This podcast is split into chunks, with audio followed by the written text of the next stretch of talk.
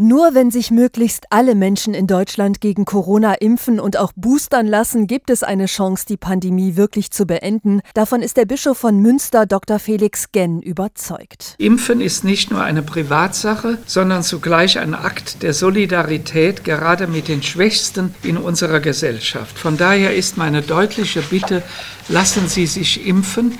Sie schützen so ihr eigenes Leben und das von anderen. Genau so sieht das auch der Osnabrücker Bischof Franz Josef Bode. Sich impfen zu lassen ist für ihn nicht nur ein Akt der Nächstenliebe, sondern einer der Vernunft, nicht zuletzt, damit Menschen mit anderen schweren Erkrankungen in den Krankenhäusern behandelt werden können. Wenn ich auf die Krankenhäuser schaue und sehe, wie viele Nichtgeimpfte mit schwerer Krankheit in den Krankenhäusern sind und viele andere nicht behandelt werden können, dann meine ich, dass es eine wirklich dringende Pflicht ist, sich impfen zu lassen in dieser Situation, in der wir stehen. Das Bistum Osnabrück unterstützt deshalb die aktuelle Impfkampagne. Allein am vergangenen Samstag ließen sich über 1700 Menschen im Forum am Osnabrücker Dom impfen. Mehrere Pfarrgemeinden öffneten ihre Türen von Gemeindehäusern für Impfteams. Ja, ich bin sehr dafür, dass das kirchliche Räume sind, ob das Kirchen sein müssen. Wir haben ja Pfarrheime.